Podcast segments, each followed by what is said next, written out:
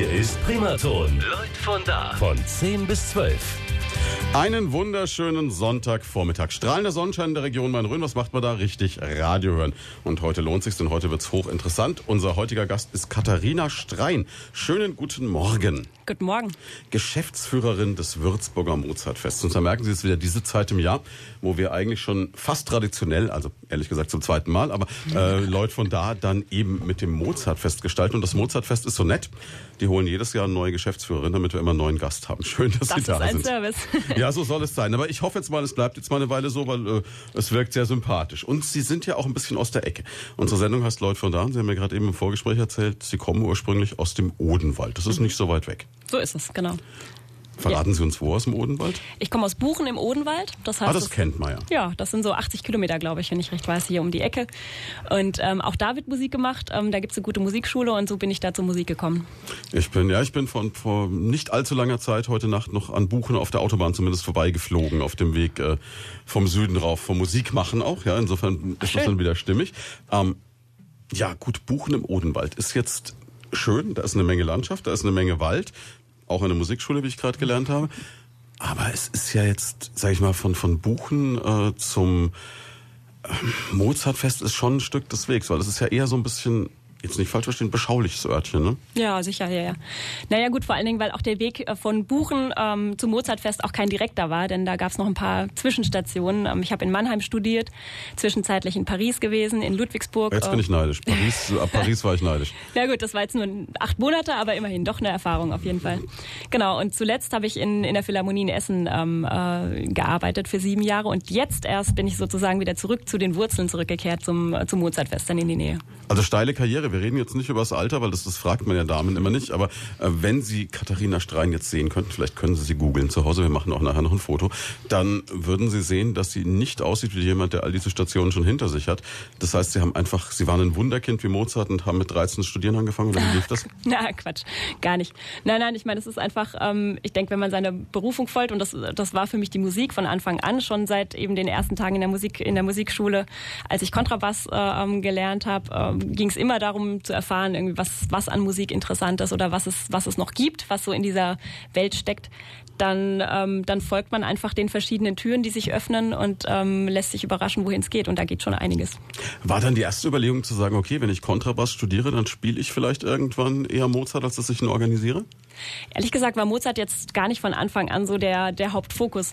Ähm, was mich interessiert hat an, an Kontrabass vor allen Dingen, ist, dass es ein total vielseitiges Instrument ist. Das heißt also, ähm, anders als jetzt vielleicht bei, ich weiß nicht, bei, bei Geige oder bei Oboe, bei Instrumenten, bei, bei denen man wirklich mehr auf das Sinfonische festgelegt ist, auf das klassische Repertoire, bietet ein Kontrabass ja sehr viele, sehr viele Möglichkeiten. Also man kann in der Big Band mitspielen, ähm, der, der ganze Jazzbereich, auch im Popbereich ähm, gibt es da Möglichkeiten. Und es ist ein sehr dankbares Instrument. Also das merke ich jetzt gerade, wo ich im, seit dem Studium eben nicht mehr sehr intensiv ähm, das Instrument ähm, üben kann. Man kann trotzdem sehr lange noch sehr viel, ähm, sehr viel Musik machen und ähm, schnell dabei sein. Ich weiß nicht, kennen Sie diesen? Es gibt einen Witz über Über Kontrabassisten? über Kontrabassisten, genau. Der, der, der geht so, dass äh, ähm, ein äh, kommt der Kontrabassschüler zu seinem Lehrer und in der ersten Stunde lernt er dann die Lehrer E-Seite streichen, in der zweiten Stunde le- lernt er die Lehrer A-Seite und in der dritten ab der dritten Stunde erscheint er nicht mehr und als der Lehrer ihn dann äh, ähm, irgendwo auf der Straße trifft, fragt er, woran das denn liegt und dann sagt er, ja, tut mir leid, ich bin zu beschäftigt, ich habe einfach zu viel zu tun und äh, so ein bisschen äh, ähm, äh, zeigt das ist natürlich stark vereinfacht, aber das zeigt einfach, wie vielseitig man da ist und äh, wie schnell man dann doch auch reinkommt. Jetzt ist Kontrabass aber nicht gerade das kleinste Instrument, das es im Orchester gibt, ne? Durchaus, ja. Also ich stelle mir jetzt gerade vor, Sie sind so zierlich. Ich, der Kontrabass dürfte Sie jetzt vielleicht nicht überragen, aber in der Breite schlägt er Sie, ne? Ne, der ist auf jeden Fall auch höher, ja. Auch echt? ja, ja. Also Sie könnten aber theoretisch damit auch in so einer Rockabilly-Combo jetzt spielen. Ne? Da gibt's ja diese Spezialisten, die ein bisschen schräg stellen, ja, draufklettern und so. Ne? fantastisch. Ja, ich, ja, wunderbar. Ich könnte es theoretisch in der Praxis, äh, ähm, habe ich es tatsächlich nicht, nicht, nicht gemacht. Ähm, und es ist, glaube ich, wirklich eine eigene, eine ganz eigene Spielart. Vor allen Dingen sehr virtuos, weil die, ähm, weil man da ja dann auch wirklich aufs Instrument steigt. unglaublich, ja. Ja, ja, wirklich. Ja, das Und, ist schon äh, wirklich spannend, Schon ja. Sie spielen dann bis heute, aber natürlich logischerweise. Ne? Genau, ja, ich nutze immer noch die Gelegenheit. Also ich fand es auch sehr schön. Mein, meine erste Begegnung jetzt eben mit anderer Musik als der, als der klassischen Musik war in der Big Band. Ähm, als man mich, ich weiß nicht, ich hatte zwei, drei Jahre Kontrabass äh, gelernt und war schon einigermaßen fit auf dem Instrument. Dann hat man mir einen E-Bass in die Hand gedrückt, sagte in der, mhm. hier in der Musikschule, in der Big Band ähm, haben wir noch Bedarf. Nimm mal ist so ähnlich wie Kontrabass. Und nach der zweiten, nach der zweiten Probe, wo wir dann ein paar Stücke erarbeitet hatten, äh, hieß es dann, ja, jetzt haben wir einen Auftritt hier, bitteschön. 60 Stücke im Ordner, ähm, wir Mach spielen mal. mal. Ne? Genau. Und ähm, das war dann sehr lustig, weil ähm, am Abend selbst mir dann auffiel, dass es Stücke gibt, bei denen auch ein E-Bass-Solo vorgesehen ist, das ich dann quasi äh, noch nicht kannte. Und ich im ersten Moment dann erstmal aufgehört habe, weil ich dachte so, äh, oh, ich habe irgendwas falsch gemacht und äh, die, das Stück nicht verstanden. Mhm. Und dann wurde klar, ah nee, äh, E-Bass. Da wäre noch was gewesen. Da wäre ne? was gewesen. Ja, aber auch sportlich, ne? Also. Ja. Und ist jetzt E-Bass, aber das heißt, wenn man Kontrabass spielen kann, kann man auch mühelos dann in den E-Bass einsteigen oder ganz so mühelos ist es doch nicht? Nee, es ist, eigentlich ist es tatsächlich auch was anderes. Ähm, ich finde auch die Denkweise ist eine andere. Man denkt viel mehr in Griffsystem. Hm. Ähm, Kontrabass ist einfach ja ein sehr großes Instrument. Das heißt, die rein klingende Seite sind, ich weiß nicht, 1,50 Meter oder so. Das heißt, die Tonabstände sind auch so groß, dass man wirklich sehr viel äh, ähm, Bewegung auf dem Griffbrett hat. Also für mich ist es wirklich eine andere Denkweise und auch, ja, ich würde jetzt nicht sagen, dass ich gut E-Bass spiele, aber ähm, es ist schön, dass man damit doch dann auch schnell in die in, in diese Jazzrichtung ähm, einsteigen kann und zumindest die die Klangwelt kennenlernt. Was ja auch eine total faszinierende Musikrichtung ist. Absolut, ja. Dann ging's weiter. Okay, haben Sie gesagt, okay, Kontrabass kann ich spielen. In der Big Band war ich, E-Bass habe ich gespielt und dann kam irgendwann der Gedanke, auf das Musikstudium noch was drauf zu satteln. Ja, also ich habe äh, ich habe ursprünglich ähm, für ähm, Schulmusikstudium, also ein, ein Musikstudium auf äh, pädagogisches. Äh, also eigentlich Lehramt. Musiklehrerin werden. Genau. Ähm, ich wollte nie Musiklehrerin werden, aber ich habe gemerkt, das ist das Studium, das am breitesten äh, ähm, so die Musik vermittelt. Ah, okay. Genau, denn da hat man alles. Also da ähm, gibt es von Chorleitung über ähm, Tonsatzunterricht und eben auch alle ähm, Pop-Bereiche, äh, schulpraktisches Klavierspiel, ähm, gibt es einfach wirklich dieses, den kompletten Kosmos Musik. Und für mich war das eine große Spielwiese, wo ich immer festgestellt habe, es gibt noch mehr in diesem Bereich äh, als das, als was ich eh bisher kenne. Vor, wobei ich mir natürlich Musiklehrerin stelle ich mir mit als einen der, der stressigsten Jobs der Welt vor, weil da ist man, glaube ich, einfach diejenige, die nachmittags noch zwei Stunden lang Leute motivieren muss, die auf alles Lust haben, außer jetzt äh, im Musikunterricht zu sitzen. Ja, sicher. Also es war auch äh, für mich immer klar, dass, äh, ähm, dass ich alles kennenlernen möchte, was mit der Musik zu tun mhm. hat. Ähm, dass es aber jetzt nicht unbedingt das Ziel sein muss, äh, ähm, das auch da stehen zu bleiben, sozusagen, das zu vermitteln, genau. Deswegen bin ich dann auch ähm, nach dem Studium nach Ludwigsburg gegangen und mhm. habe dort Kulturmanagement studiert, wo man nochmal die, die gesamte ähm, betriebswirtschaftliche Seite ebenfalls kennenlernt. Und Damit sich der Kontrabass auch lohnt am Schluss, ne? Damit man nicht nur den Kontrabass durch die Gegend ja, tragen muss. Sondern, dass man ihn vielleicht in Zukunft dann tragen lassen kann. So, so ist es. Und von Ludwigsburg, wie kommt man dann nach Paris? Ich, ich, immer wenn mir jemand sagt, man kann irgendwie längere Zeit in Paris leben, dann muss ich den Trick rauskriegen, weil irgendwann schaffe ich es auch noch. Achso, ja, ich habe da Musikwissenschaft studiert für ein Jahr. Das, okay, ähm, ja, das ganz normal einschreiben und äh, ähm, sich dann dort äh, aufhalten. Ja, das klingt jetzt so spielerisch, aber man muss ja, um die Vorlesungen zu verstehen, wahrscheinlich auch ein klein wenig Französisch können. Das stimmt. Ja, mein zweites Fach ähm, war auch im Studium tatsächlich Französisch. Okay, das ja, heißt. Das, das war dann jetzt nicht die große Hürde. Die größte Hürde, die ich mir vorstellen kann, ist in Paris bezahlbaren Wohnraum finden.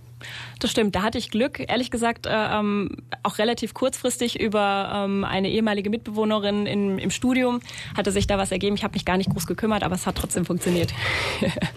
nicht schlecht. Ja. Ich habe vor kurzem jetzt irgendwo, ich glaube in der Schweizer Zeitung eine Wohnungsanzeige gesehen.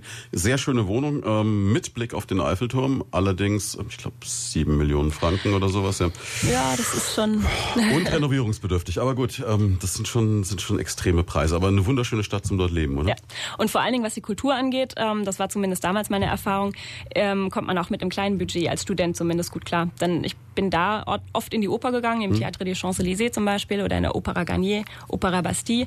Da gab es immer Last-Minute-Karten und da hat man dann ein bis zwei Euro bezahlt für, ähm, für den Eintritt, für die Plätze, die eben noch frei waren. Das ist natürlich sensationell, aber da sind wir auch schon wieder beim Mozart-Fest. Da sorgen Sie ja auch dafür, dass gerade Schüler und Studenten eine Möglichkeit haben, wirklich für ganz kleines Geld auch dabei zu sein. Ne? Ja, so ist es. Also wir haben beim Mozart-Fest die, ähm, die Situation, dass wir relativ kleine Säle haben mhm. und die, die Nachfrage ja immer sehr groß ist. Sie hatten das vorhin kurz im Vorgespräch erwähnt, dass Sie die ähm, traditionell auch die, äh, die Schlangen lang sind Mhm, und äh, das das, ist so, früher ja. wirklich Tage, tagelang übernachtet wurde vor dem Vorverkauf, vor der Vorverkaufsstelle.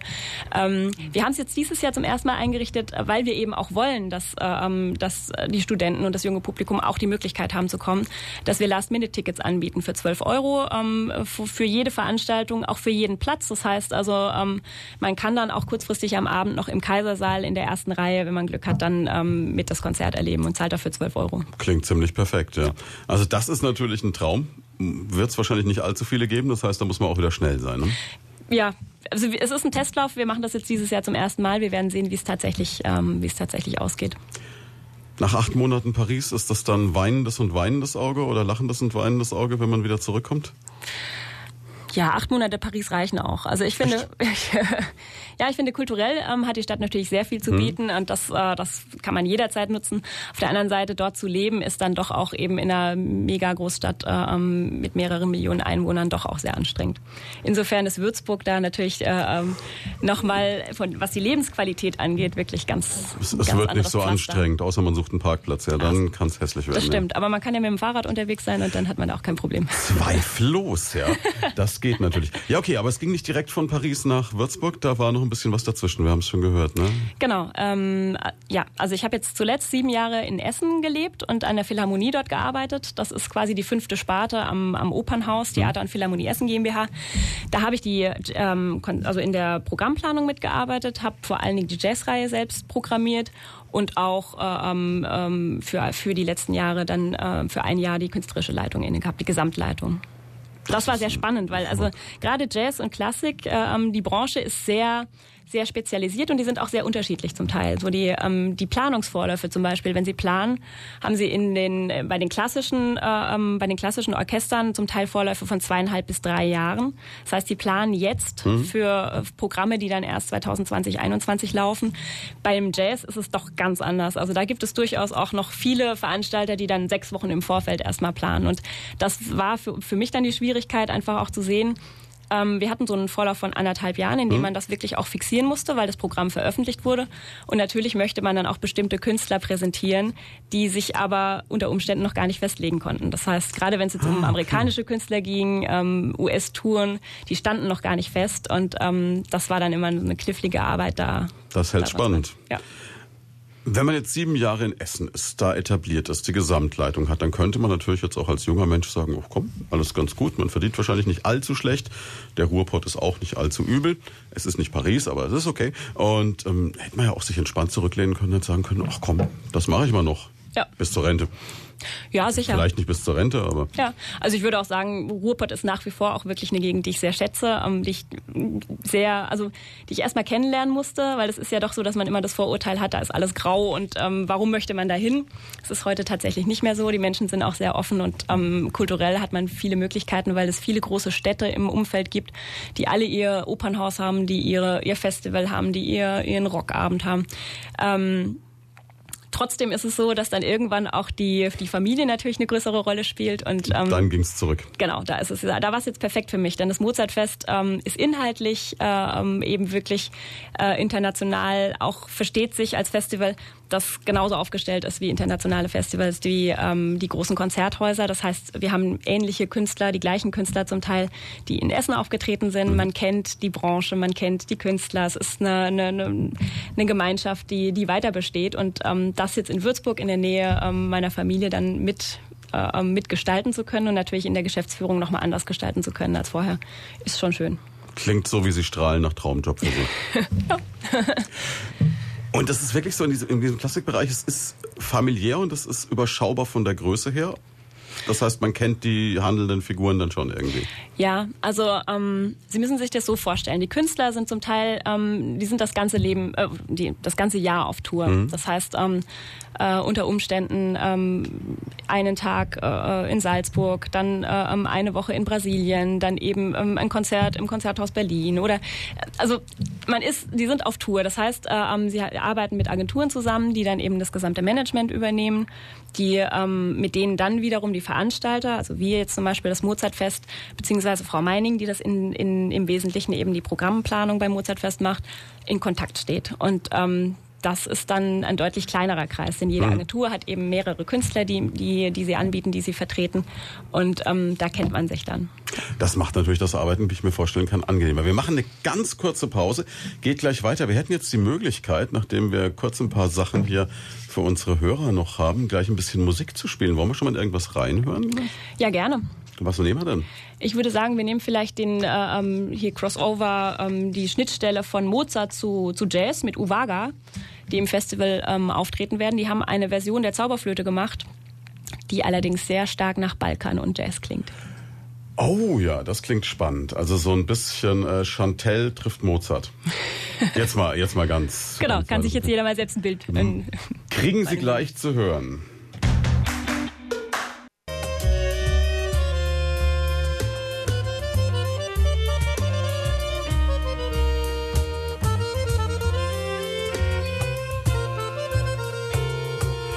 After Mozart heißt das Stück ja. Und wenn ich mir das jetzt so anhöre, dann äh, könnte das gefühlt auch, sage ich mal, früh um drei in einem kleinen Bistro in Frankreich laufen beim fünften Glas Rotwein oder in einer Ruinenkneipe in Budapest oder so. Also ja. das ist jetzt überhaupt nicht mehr die, die hohe Klassik, äh, vor der man so wegschreckt eigentlich. Ne? Nein, das ist ja das Schöne. Es gibt wirklich beim Mozartfest und überhaupt auch viele klassische Künstler, die, ähm, die eben diese Trennung zwischen E und U, die ja sowieso eigentlich, hm. finde ich, hinfällig ist und äh, nicht nötig, ähm, die das sehr gekonnt betreiben und an der Schnittstelle äh, arbeiten. Und jetzt also konkret Uwaga, was wir gerade gehört, mhm. gehört haben, die kommen aus dem Ruhrpott, ähm, sind klassisch ausgebildete äh, ähm, Musiker, die aber auch äh, ähm, im Jazz zu Hause sind, die improvisieren können, hat man jetzt auch zum Teil gehört.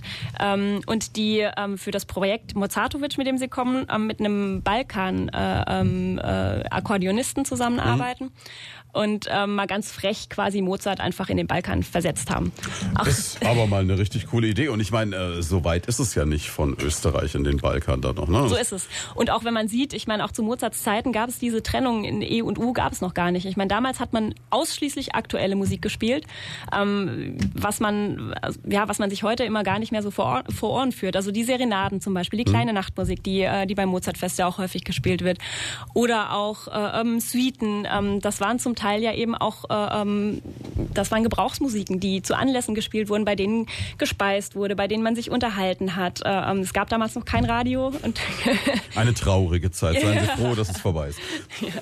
Genau. Und aber auch diese, also heutzutage ist natürlich die, die Musikwelt viel ausdifferenzierter. Ähm, und zum Teil finde ich es schade, dass dann eben auch so die Grenzen so, so klar gezogen werden. Deswegen ähm, finde ich persönlich es sehr schön, weil ich auch zum Jazz eine, eine Beziehung habe, dass es da doch viele Künstler gibt, die auf einem sehr hohen Niveau ähm, wirklich beides vermengen. Und ich finde, man sollte eigentlich die Trennung nicht in E und U machen, sondern eher in gute Musik oder Schlechte Musik.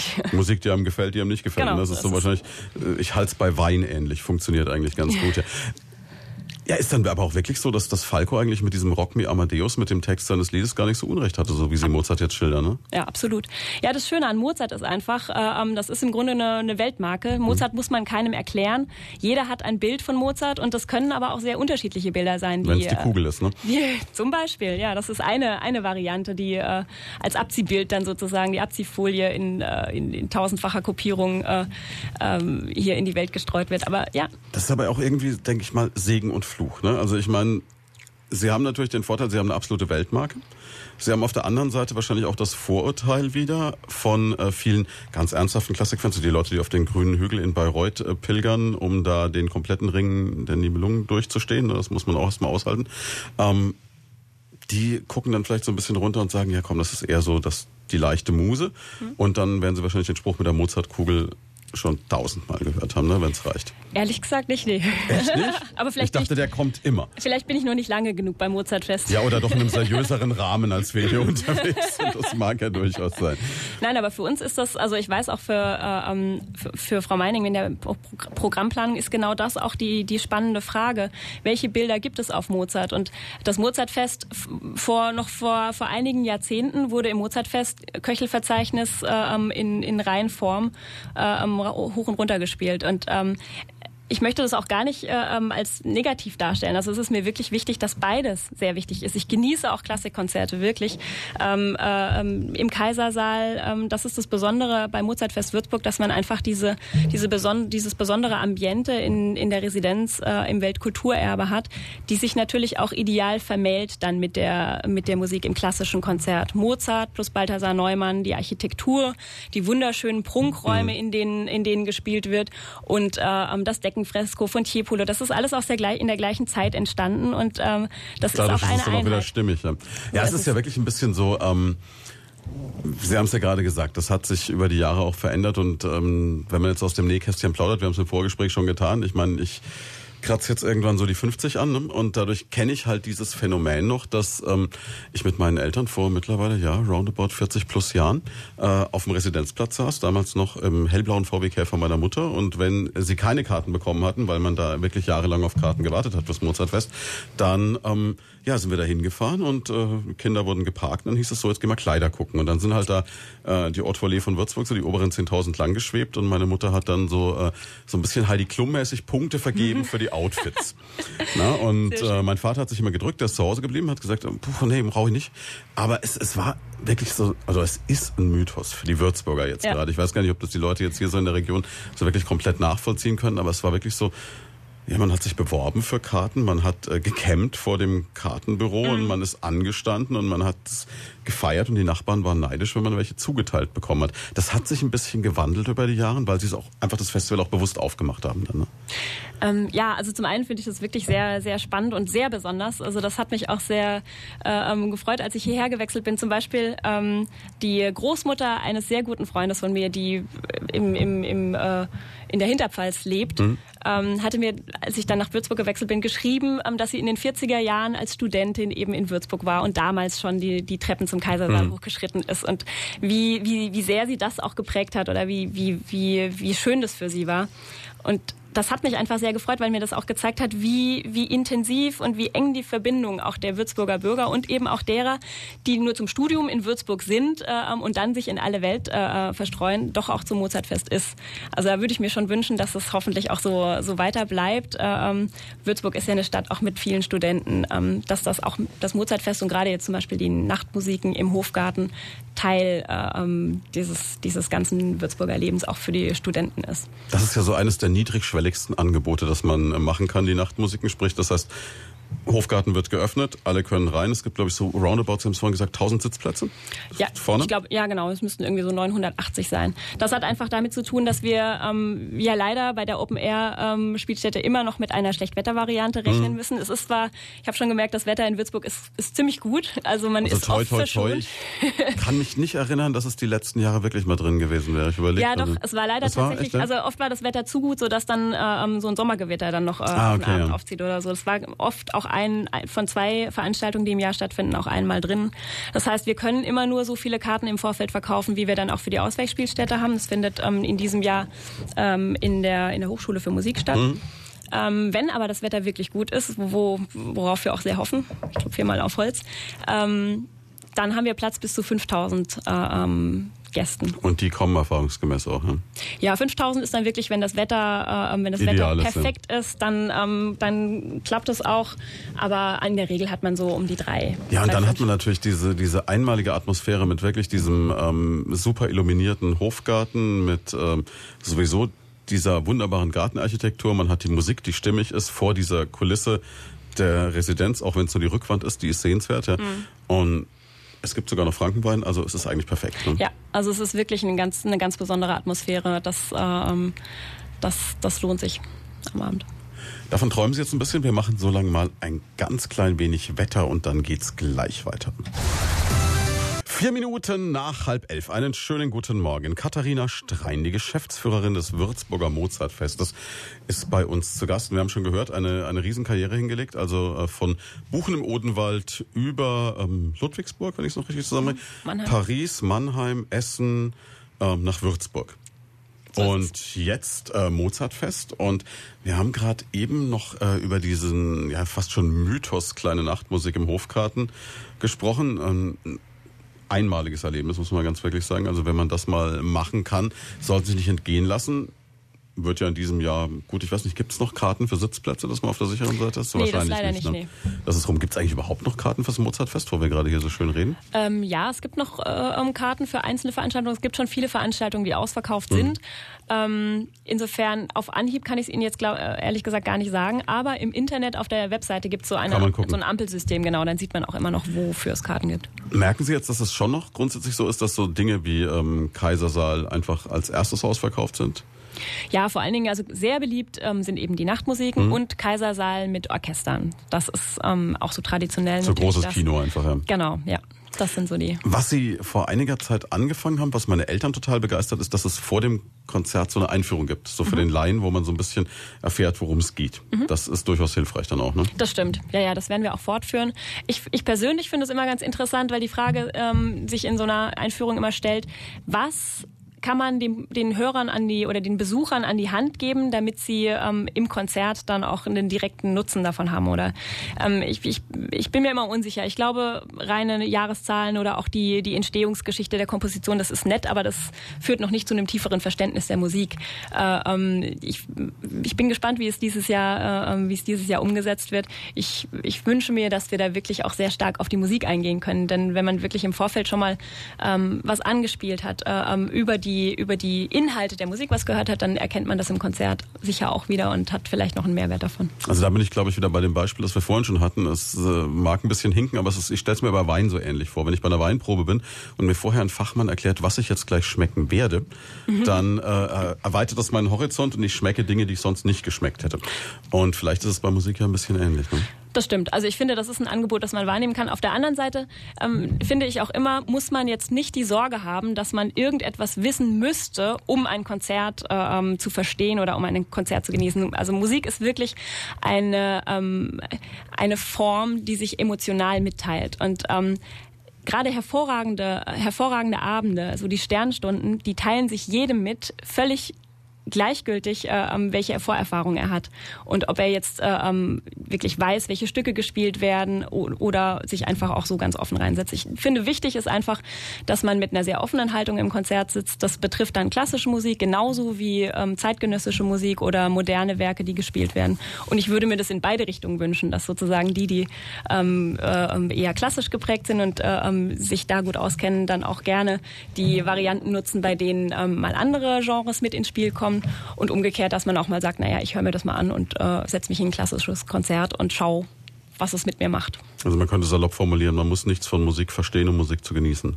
Muss man nicht, nein. Es gibt, es gibt eben sehr viele Ebenen, auf denen sowas äh, ähm, funktionieren kann. Das kann auf einer, auf einer äh, intellektuell durchdrungenen Ebene sein und das ist auch das, was, was mich persönlich auch sehr, sehr interessiert und auch begeistert, dass es diese Ebenen eben gibt. Wir haben im Mozartfest zum Beispiel ähm, Ulrich Konrad, den wirklich sehr renommierten Mozartforscher, ähm, der auch der und auch äh, mit Kollegen, mit anderen Wissenschaftlern und äh, ähm, auch Publizisten ähm, in bestimmten Formaten auch ganz explizit bis in die Tiefe ähm, erläutert, was, was dahinter steckt, was hinter der Musik stecken kann.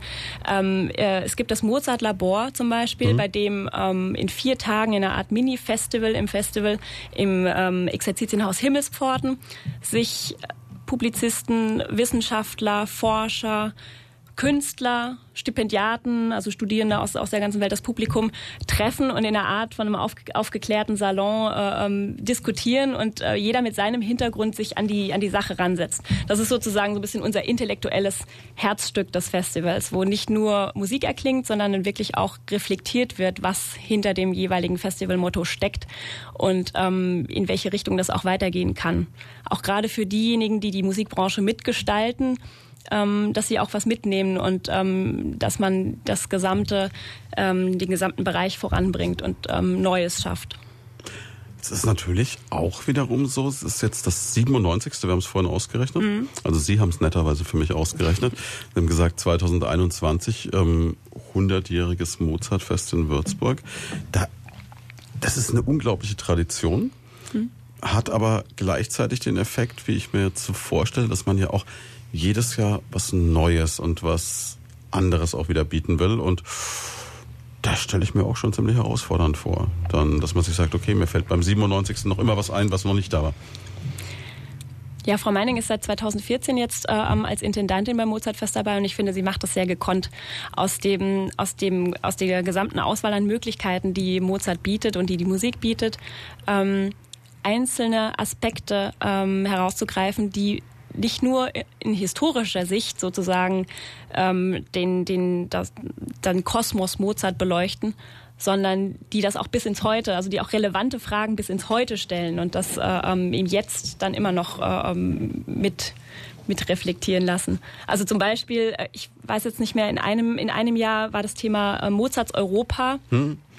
Und gerade am Eröffnungsabend hatte sie erzählt, äh, ähm, verkündete äh, Großbritannien den, den Brexit. Hm. Das war eine, das kann man natürlich nicht planen, aber das, das zeigt einfach, wie aktuell diese Themen auch noch sind. Dieses Jahr haben wir das Thema Aufklärung Aufklärung, Klärung, Verklärung und das sind auch Themen, die natürlich äh, jetzt äh, immer noch relevant sind. Also das Zweifellos. Und äh, jetzt ist es so, klar, Sie haben die Intendantin, Sie haben sie gerade erwähnt, die sich um das Künstlerische kümmern muss. An Ihnen bleibt, brutal gesagt, alles andere hängen. ja, also im Grunde genommen so quasi die Rahmenbe Rahmenbedingungen schaffen, dass man, dass ein Festival stattfinden kann. Dass das, was sich die Intendantin an programmatischen Inhalten überlegt, äh, ähm, auch umgesetzt werden kann. Wobei man dazu sagen muss, Entschuldigung, hm? dass ich unterbreche, wobei man dazu sagen muss, dass natürlich die Intendantin da auch noch einen wesentlichen Anteil mit, mit dran hat. Wir sind ein kleines Team und da arbeitet man wirklich eng Hand in Hand. Es, ähm, das greift alles ineinander. Wer muss dann äh, den Künstler betreuen, der jetzt aus irgendeinem Grund in eine Krise gerät, zehn Minuten vor dem Auftritt? Ist das Intendantin oder Geschäftsführerin oder ist es dann so, dass man schon zu zweit hinrennt und hofft, man kriegt ihn jetzt noch dazu, dass er was tut? Naja, zunächst haben wir natürlich ähm, Kolleginnen, die die Organisation des Abends übernehmen, die das, ähm, die gesamte Detailplanung mit den Agenturen im Vorfeld ähm, bis ins Detail durchplanen, sodass man im Idealfall ähm, einen entspannten Abend hat und keine Krisen auftreten. Kommt natürlich trotzdem immer vor, denn ähm, jeder Künstler hat auch so seine eigenen, äh, ähm, seine eigenen Besonderheiten. Ähm, und dann hängt es einfach davon ab, wer auch den besseren, den besseren Draht hat, was konkret das Problem ist. Ähm, das ja, das ist dann situationsabhängig.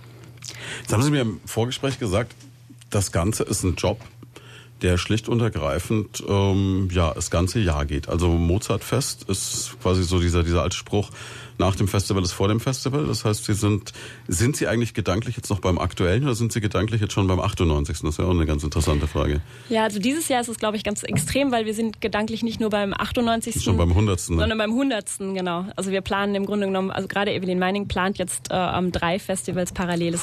Wir, wir, wir schauen, dass wir jetzt das Festival, das jetzt ja in hm. ähm, anderthalb Wochen starten wird, das aktuelle Festival ähm, noch organisatorisch wirklich im Detail äh, ähm, festzurren.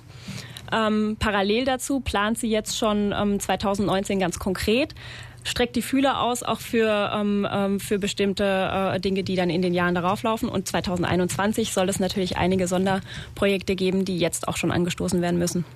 Ja, und diese Stars in Anführungszeichen der Klassikszene, die großen Namen, die sind ja wahrscheinlich auch auf Jahre hin äh, dann verplant. Ne? Ja, und ich meine, da kann man auch nicht, nicht direkt damit rechnen, dass es auch so funktioniert, wie man sich das vorstellt. Frau Meining hatte zum Beispiel erzählt, dass sie Pierre-Laurent Aymar, der bei uns jetzt am 20. Ähm, Juni im Festival mit dabei sein wird, schon für 2014 eingeladen hatte. Mhm. Und dass es dann einfach wirklich äh, jetzt vier Jahre gedauert hat, bis er tatsächlich dann auch zugesagt hat und kommen konnte. Und das ist das Schöne, wenn man sozusagen wirklich lange auch äh, ähm, an den Künstlern äh, ähm, dran bleibt. Irgendwann kriegt man sie dann. Ja, wenn es dann klappt, genau. Toll, toll, toll, ja. Ja, und natürlich ist es natürlich auch wieder schön, weil das ist ja dann wieder fast ein bisschen wie früher die Leute auf Karten gewartet haben. So warten sie vielleicht auf manchen Künstler. Ja. Wie läuft jetzt, also ist, ist für Sie jetzt die Zeit, wenn das Festival selber stattfindet, dann nochmal besonders stressig oder eigentlich entspannter, weil Sie die Arbeit im Vorfeld weg haben und dann auch so ein bisschen schon genießen können? Oder wann, wann kommt der Moment für Sie, wo Sie durchatmen? Ist so, wenn der erste Ton erklingt im Kaisersaal oder? Ja, das auf jeden Fall. Also im Konzert, äh, ähm, das ist ja auch dann die, die, die, da kann man die Früchte ernten, die man das ganze Jahr über äh, gesät hat. Das, äh, ähm, das schon, wobei man auch da natürlich nie, nie ganz abschalten kann. Denn es ist immer noch so, wenn man am Abend da sitzt und es gibt äh, einen Notfall, zum Beispiel Notfalleinsatz im Publikum hatten wir im letzten Jahr, dann muss unter Umständen im schlimmsten Fall dann eventuell mal das Konzert kurz unterbrochen, unterbrochen werden. Genau. Das heißt also auch dann ist man natürlich wieder äh, ähm, schnell, äh, schnell dabei. Aber gerade wenn dann die Konzerte gut laufen und ähm, die Künstler sich wohlfühlen, was sich dann auch in der, in der Art und Weise zu musizieren vermittelt, ähm, dann ist das eigentlich der, der, ja, das ist der größte Moment des Abends. Dafür macht man es dann auch. Notfalleinsatz im Publikum mag auch vielleicht ein bisschen der Tatsache geschuldet sein, dass so wunderschön wie die Residenz ist, sie nicht besonders klimatisiert ist. Ne? In der Tat. Also im letzten Jahr war es sehr heiß. Ähm, ich bin gespannt, wie das jetzt so die nächsten Jahre wird. Ich habe mir sagen lassen, es war auch schon mal kühl. Also ähm, das kann auch Soll vorgekommen sein, damit kann man leichter umgehen, denke ich. Ja. ja. Ja. Weil es ist ähm, einfach einfacher, sich dann irgendwas umzuhängen, als ähm, wenn es richtig warm ist. Haben, haben Sie so einen Tipp? Was, was macht man? Also gibt es so eine Konzerttaktik, wenn es zu warm wird? ist es der Fächer oder? Ja, der Fächer. Wir haben ähm, im letzten Jahr, also ich denke, das werden wir jetzt auch so beibehalten, haben wir die Erlaubnis bekommen, auch die Fenster zu öffnen. Das heißt, ähm, dann weht es ein bisschen durch. Das hilft auf jeden Fall. Ähm, ansonsten vorher trinken, wirklich auch in, ähm, gut drauf achten, vielleicht nicht nur das, äh, nicht nur den Wein und das Fittchen oder den ein bisschen Sekt. Wasser, ja. das hilft auf jeden Fall. Genau. Ja, und es ist ja auch wirklich so ähm, mit dem, mit dem Fenster öffnen, weil Sie es gerade sagen, man, man amüsiert sich jetzt vielleicht drüber, aber es ist in der Residenz so, die Fenster zum Parkplatz raus aus dem da darf man beispielsweise die Vorhänge nicht zur Seite ziehen, weil die äh, speziell beschichtet sind, damit ähm, das Innere der Residenz nicht leidet. Ich habe mich da mal sehr beliebt gemacht, als ich auf irgendeiner Pressekonferenz dachte, oh, schöne Sicht auf Würzburg, ne? Vorhänge aufgezogen, Handyfoto gemacht. Sie hätten gar nicht sehen wollen, wie schnell da äh, junge Menschen mir zur Seite standen, die die Vorhänge wieder schlossen und mich kritisch angeschaut haben. Ja, ja gutes Stichwort. Also es ist natürlich ähm, äh, so schön, dass äh, Weltkulturerbe Residenz auch ist und für uns als Spielstätte mhm. natürlich ganz besonders ist und auch den besonderen Reiz ausmacht. Immerhin finden dort auch 20 von den 60 Veranstaltungen statt. Das ist schon unsere Hauptspielstätte. Ähm, so bringt es dann eben doch auch seine Besonderheiten mit sich, die man berücksichtigen muss. Also wir haben zum Beispiel Backstage immer die, die Situation, dass wir gefühlt jedem einzelnen Musiker neu erklären müssen, dass man die Geigen nicht auf diesen äh, Marmortischen ablegen darf, dass, okay. es, äh, äh, dass es ein Privileg ist, dass wir überhaupt die, die Kaisersaalzimmer zum Auftritt auf die Bühne nutzen können. Denn es ist ja so, wir spielen im Kaisersaal, das ist der zentrale Raum des mhm. Museumsbereiches. Davon gehen dann die Prunksäle in den Süden und den Norden ab und der Auftritt äh, Backstage erfolgt eben durch die Prunksäle. Und da ist natürlich ganz besondere Vorsicht geboten, denn äh, allein schon diese Gold, äh, diese Blattgoldverzierungen an den Stuckaturen, die ja dort überall auch in den, in den Laufwegen äh, ähm, vorhanden sind, ähm, allein die äh, sind extrem teuer in der Reparatur, wenn dann wirklich mal ein Schaden vorkommt.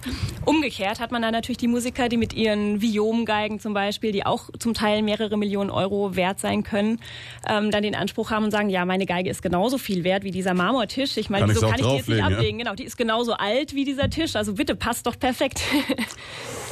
Ja. Ist richtig, ja. Instrumente, die mehrere Millionen wert sind.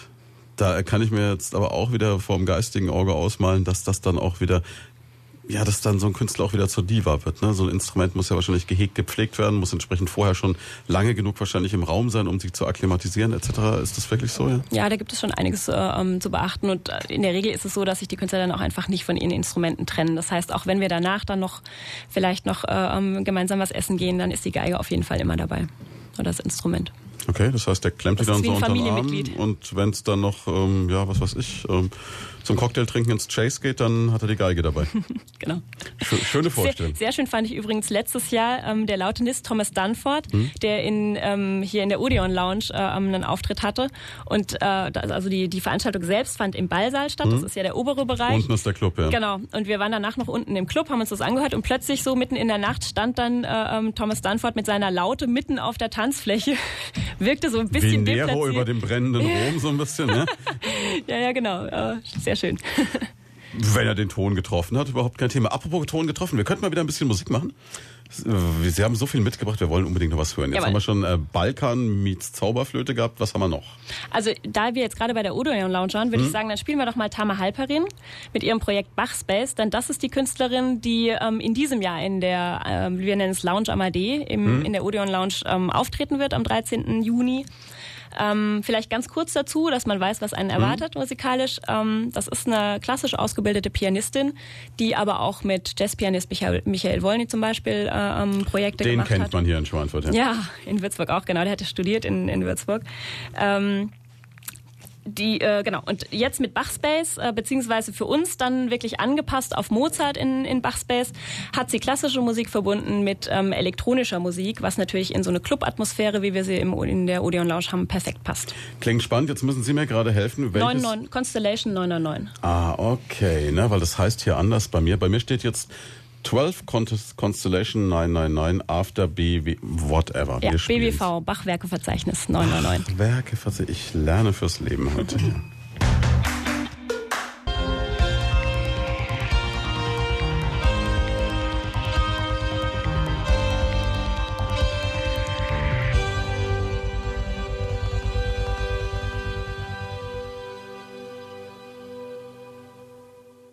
So, jetzt haben wir uns fast verquatscht. Jetzt haben Sie doch noch einen Ton mehr gehört, als Sie hören sollten. Das hat mir Frau Streingert gesagt, da ist ein harter Cut bei 3.11. Den sollte man nutzen. Ne? Das bringt nichts, wenn man sich gerade drüber unterhält, was es für originelle Spielstätten noch fürs Mozartfest gibt. Wir haben nämlich gerade eben festgestellt, wir haben es ja Ihnen ja gerade erzählt. Also klar, für viele, die so ein bisschen traditioneller denken, vielleicht auch so die ältere Generation. Es gibt dieses Vorteil, dass man bei äh, klassischen Konzerten äh, viele Leute ohne Haare, so wie mich sieht, und äh, viele Leute mit äh, silbernen Mähnen.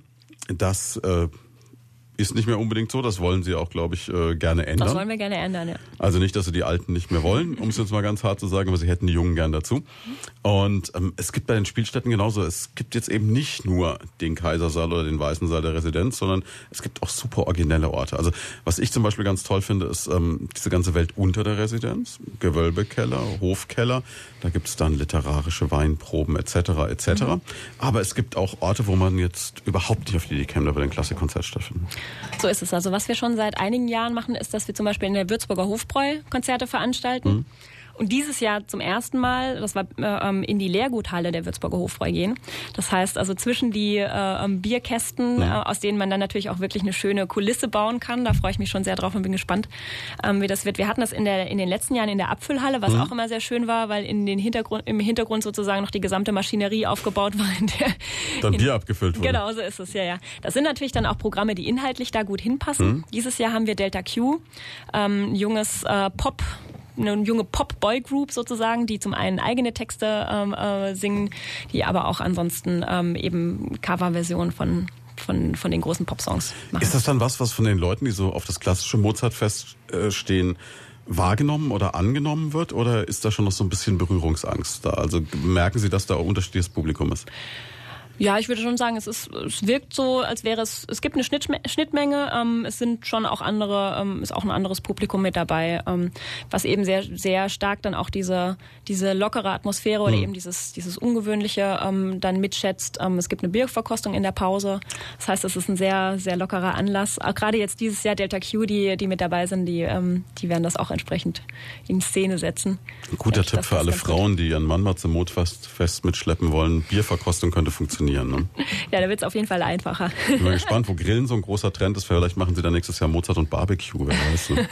ja, müssen wir mal überlegen, wo das hinpasst. Wer mal noch. Was, was gibt's außerdem noch? Also außer der ähm, Leerguthalle. Also wir haben im Golfclub Würzburg immer noch eine Open Air, was mhm. auch immer sehr schön ist, äh, ähm, wenn das Wetter dann entsprechend ist.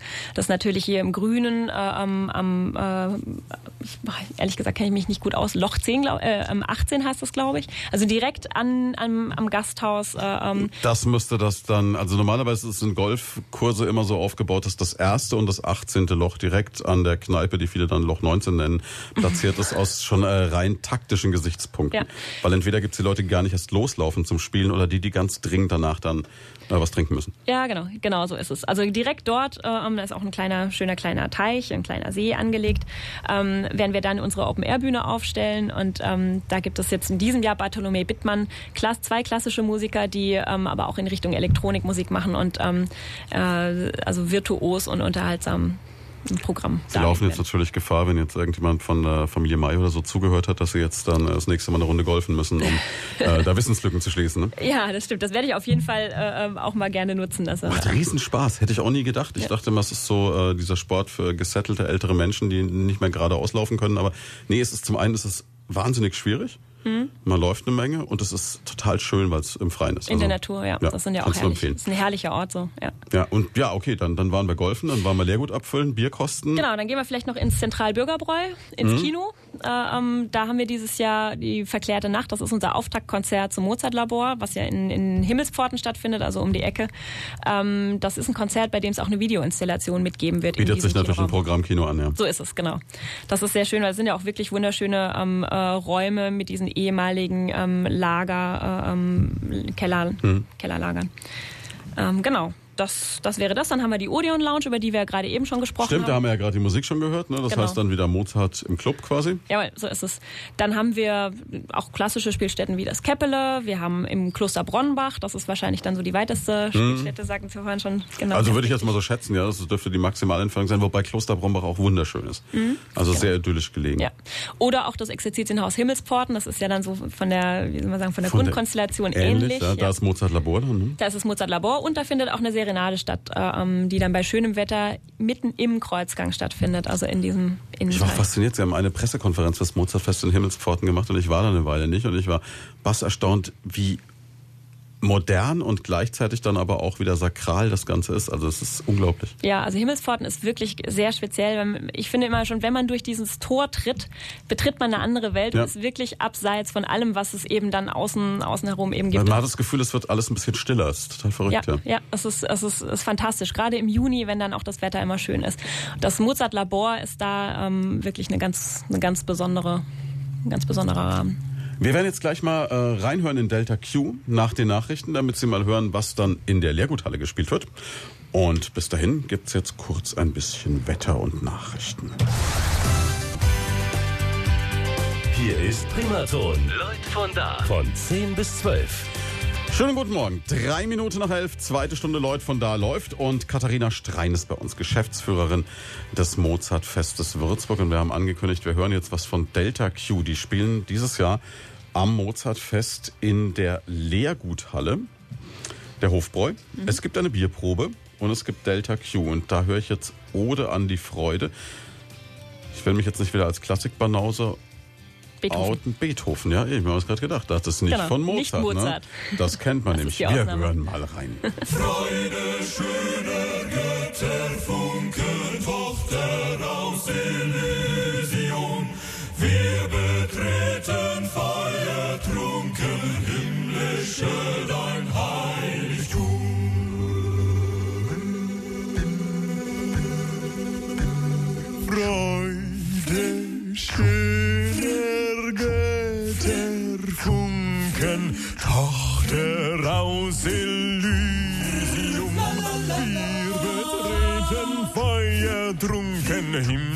himmlische dein Heiligtum. Deine Zauber binden wieder, was die Mode streng geteilt.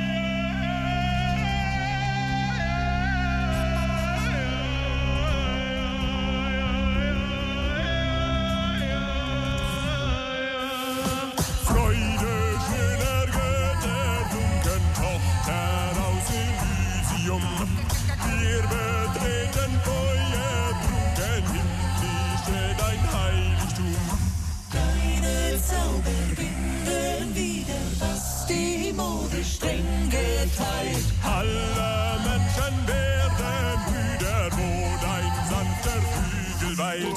Freude, schöner Götterfunken, eine Tochter aus Elysium. Am wir betreten Feuer trunken, ein himmlische dein Heiligtum. Deine Zauber binden, Zauber binden wieder, streng geteilt. Alle Menschen werden Brüder, wo dein sanfter Flügel weilt. Freude schöner Götterfunken, Tochter aus Elysium. Oh,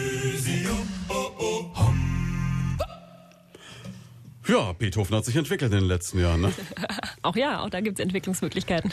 Aber das ist natürlich jetzt schon äh, eine Nummer, wo man sagt, okay, also vom, vom klassischen Mozartfest bis zu Delta Q ist schon ein Spagat. Das stimmt, aber das macht es auch so spannend, Hm. dass es eben alles stattfindet. Und ähm, gerade in einem Festival, in dem man ja wirklich auf einem kurzen ähm, Zeitraum, zeitlichen, in der, in der Zeit, kurzen zeitlichen Spanne ähm, äh, sich einem Thema widmet, ähm, ist es schön, wenn man dann wirklich auch die ganzen Facetten zeigen kann. Und Sie haben ja gesagt, das ist auch ein gutes Beispiel für, für so eine Art Klammer, die sich ums komplette ähm, Festival schließt. Das war die, Ju- die Jupiternacht. Ähm, und zwar haben wir am Ende des Festivals findet eben immer die Jupiternacht statt im Vogel Convention Center. Wirklich ein, auch ein sehr schöner, ähm, äh, wie soll man sagen, unternehmerischer Rahmen oder ähm, in der ehemaligen Druckhalle ist das. Äh, ähm, was nochmal eine ganz andere, einen ganz anderen Ganz andere Aspekt Atmosphäre sozusagen als die ja. historischen Gebäude bietet.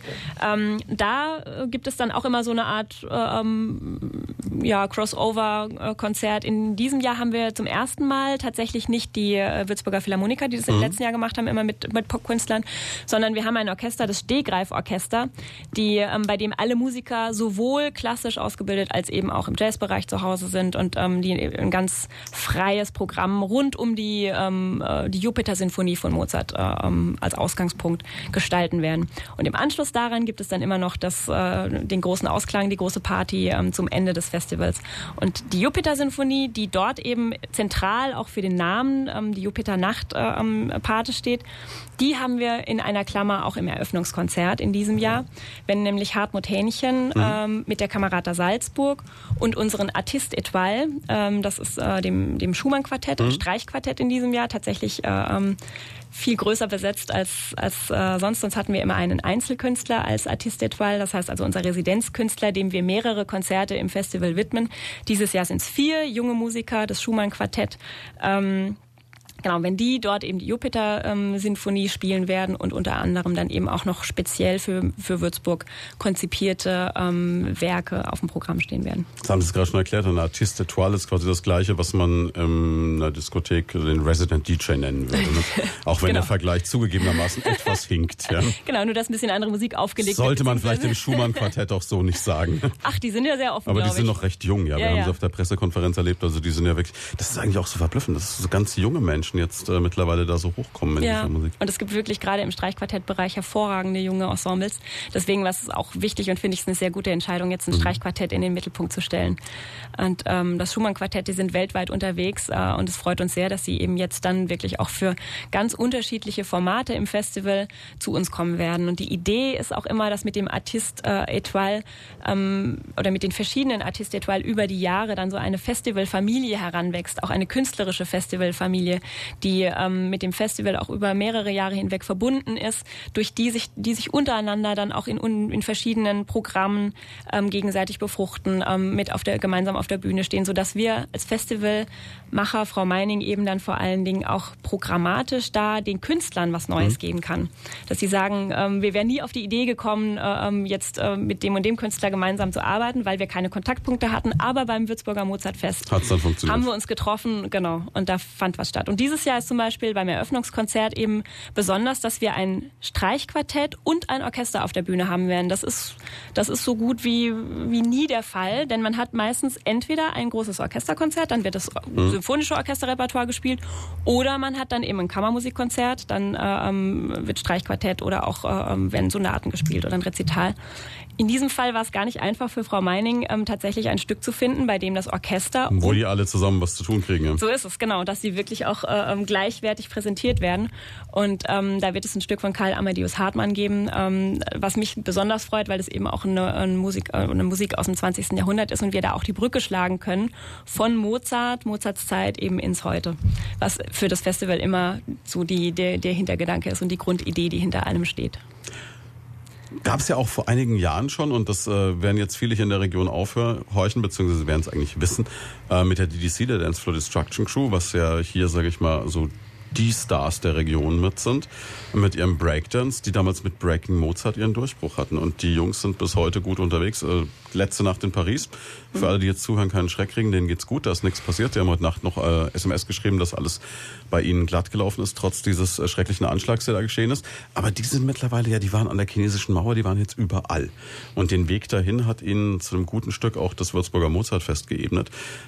Und vor allem diese Inszenierung auch. Und der Mann, der damals die DDC dahin gebracht hat, wo sie heute ist, hat für sie jetzt wieder was Neues angefangen. So ist es, genau. Wir arbeiten mit Christoph Hagel zusammen, der 2013 Breaking Mozart eben äh, mit der DDC erarbeitet hatte, ähm, der jetzt für uns äh, noch einen Schritt weitergehen wird und Mozarts Zauberflöte, also die Oper, aktualisieren wird und eine neue Fassung schreiben wird, bei der das, was äh, bei Mozart eben auch schon diese unterhaltende, populäre Ebene war, ähm, die damals eben das Wiener Volkstheater war, ähm, das wird er aktualisieren und eben in die Szene Urban Culture, Hip-Hop, Rap äh, übertragen. Also da ist auch wieder Breakdance mit dabei, das haben wir schon gesehen. Genau, da ist Breakdance mit dabei, da ist ein Rapper mit dabei, das wird ähm, Paul Lux äh, sein, der jetzt gerade in der Netflix-Serie Dark ähm, ja viel... Da gibt's jetzt ganz viele Mädels, die gerade sagen, oh, Dark, cool, ne? Ist auch eine tolle Serie. Also. Ja, die haben, die haben gerade den Grimme-Preis, äh, hat die Serie gewonnen. Ja, und es wird eine neue Staffel geben. Ich weiß noch, es war Pressekonferenz äh, zum Thema Zauberflöte und die erste Frage, die, wo ähm, Kollege von der Mainpost, der Matthias Wiedemann, ich so überlegt haben, wie stellen wir die jetzt, war so, geht Dark eigentlich weiter? so, darf man das jetzt schon fragen oder müssen wir erst was zur Zauberflöte sagen? Aber es ist natürlich schon spannend, finde ich jetzt gerade auch, wenn man äh, wenn man dann mit ihm im, im Hintergrund spricht, zu sehen, ähm, wie wie jetzt bei der Serienproduktion, ähm, wie im Fernsehen die die Produktionsbedingungen sind und wie anders das dann eben auch im Opernbereich ist. Ja, und das ist ja auch so ein, so ein Typ, was ich auch ganz faszinierend fand, der auch ähm, so völlig autodidaktisch an die Sache rangeht. Also man hat, ihn- ich habe ihn in einem Interview gefragt, Mensch, äh, wie, wie bereitet man sich da vor oder wie macht das? Und er so, ja, ich mache halt einfach, ne? Ich bin halt Künstler und so. Also so, so völlig so, du denkst so, äh, kann nicht sein, aber irgendwie funktioniert Also hat jeder so seinen Zugang. Ja. Ja, es ist ganz okay. Ja. Aber ist natürlich äh, auf der anderen Seite dann äh, mit Christoph Hagel, der dann wirklich in der Pressekonferenz erstmal so ähm, sämtliche Journalisten auch äh, versammelt, die zum Glück einen Sekt bekommen hatten und dann sagt, so und jetzt äh, gibt's erstmal Unterricht. Das fand ich auch faszinierend. Ja. Ja, ich meine, das ist für uns natürlich auch wichtig, dass wir jemanden haben, der auch Mozart gut kennt und der wirklich auch äh, ähm, das inhaltlich gut verorten kann. Denn wir wollen jetzt auch nicht nur aufgesetzt sozusagen da äh, ähm, dem Ganzen einen männlichen überstülpen. Es muss schon auch inhaltlich äh, ähm, äh, abgesichert sein und auch sinnvoll sein. Und ähm, was mich was mich sehr gefreut hat jetzt gerade auch bei diesem bei diesem Pressegespräch im April, als wir alle zusammensaßen, ist, dass es eben auch jetzt äh, Mozart-Forscher Ulrich Konrad äh, ähm, auch das Konzept wirklich äh, ähm, wirklich sehr schlüssig fand und gesagt hat, ja klar, ähm, weil Mozart, Funktioniert schon irgendwie. Ja. ja, also ich meine, es ist ein Experiment für uns alle. Wir werden sehen, was dann tatsächlich dabei auf der Bühne äh, ähm, entstehen wird. Aber ähm, es ist schlüssig, äh, ähm, das so zu machen. Man kann das, man kann das tatsächlich äh, ähm, so versuchen. Und Christoph Hagel hat sehr viel Erfahrung in dem Bereich. Der hat äh, ähm, eben neben Breaking Mozart, was 2013 beim Mozartfest aufgeführt wurde, ich glaube kurz zuvor ähm, äh, als einer der ersten eben auch diese Sphäre Klassik verknüpft äh, ähm, mit äh, Breakdance und hat mit ähm, mit den Flying Steps, äh, Flying Flying Bach äh, sehr erfolgreich auf die Bühne gebracht und ähm, mittlerweile auch schon mehrere Projekte in diese Richtung gemacht und äh, Also hat umgekehrt auch schon die Zauberflöte schon zweimal inszeniert. Einmal ähm, mit dem Zirkus Roncalli und einmal in der Berliner ähm, in der Berliner U-Bahn. Also auch da immer in unterschiedlichen Kontexten und Kontexten und ich bin sehr gespannt, wie wie es jetzt dann in diesem Fall sein wird. Zauberflöte ist ja, glaube ich, so, wenn es jetzt eine Top 10 der Opern gäbe, wäre es Platz 1, ne? Genau, so ist es. Ja, das ist Also die es meistgespielte ist Oper. Das wirklich Schon seit Jahren. Ja. Genau. Also ich kann mich erinnern, äh, es, es kommt auch an den unglaublichsten Stellen kommen Stücke aus der Zauberflöte vor. Also es gibt diesen Film von Luc Besson, das äh, fünfte Element. Mhm. Und äh, da ist auch immer zwischendrin ein bisschen Zauberflöte versteckt, wo man sich denkt, auf irgendeinem Science-Fiction-fremden Planeten auf einmal. Also es ist schon wirklich verrückt. Ähm, wir haben den Trailer, das ist eigentlich ein Film. Wir haben mal den Ton isoliert, damit Sie so einen, so einen kleinen Eindruck bekommen, was Sie da erwartet.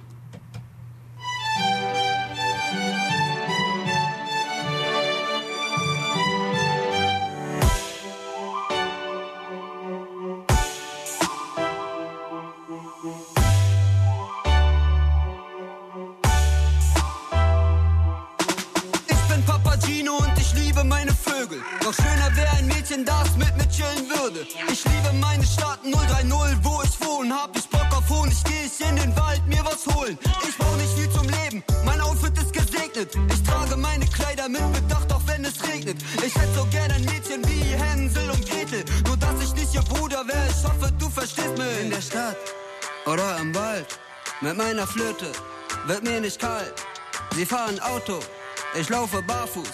Ich brauch kein Auto, ich hab mein Kanu. Ey Polizei, komm schnell vorbei. Sprech mir nach, Papagino weiß Bescheid. Ein Liebeslied für die Marie. Ich brauch ein wunderschönes Mädchen, das mich liebt.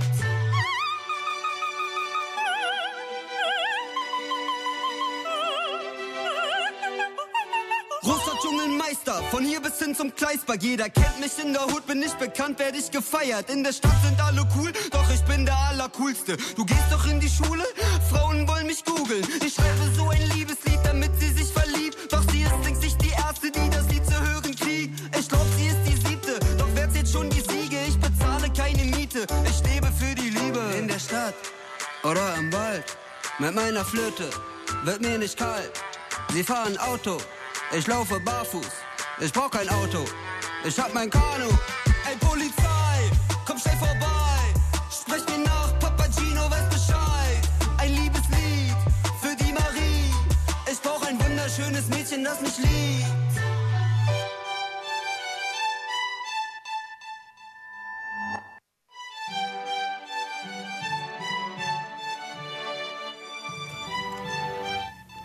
Ja, gegen Ende ist es dann doch bekannt wieder, ne? Und jetzt gibt's noch ganz kurz ein bisschen was für Sie und dann geht's gleich weiter. Megan Trainer, die hat jetzt so gar nichts mit Mozart zu tun. Können Sie mit sowas denn eigentlich auch was anfangen oder sagen Sie, ach nee, lass mal?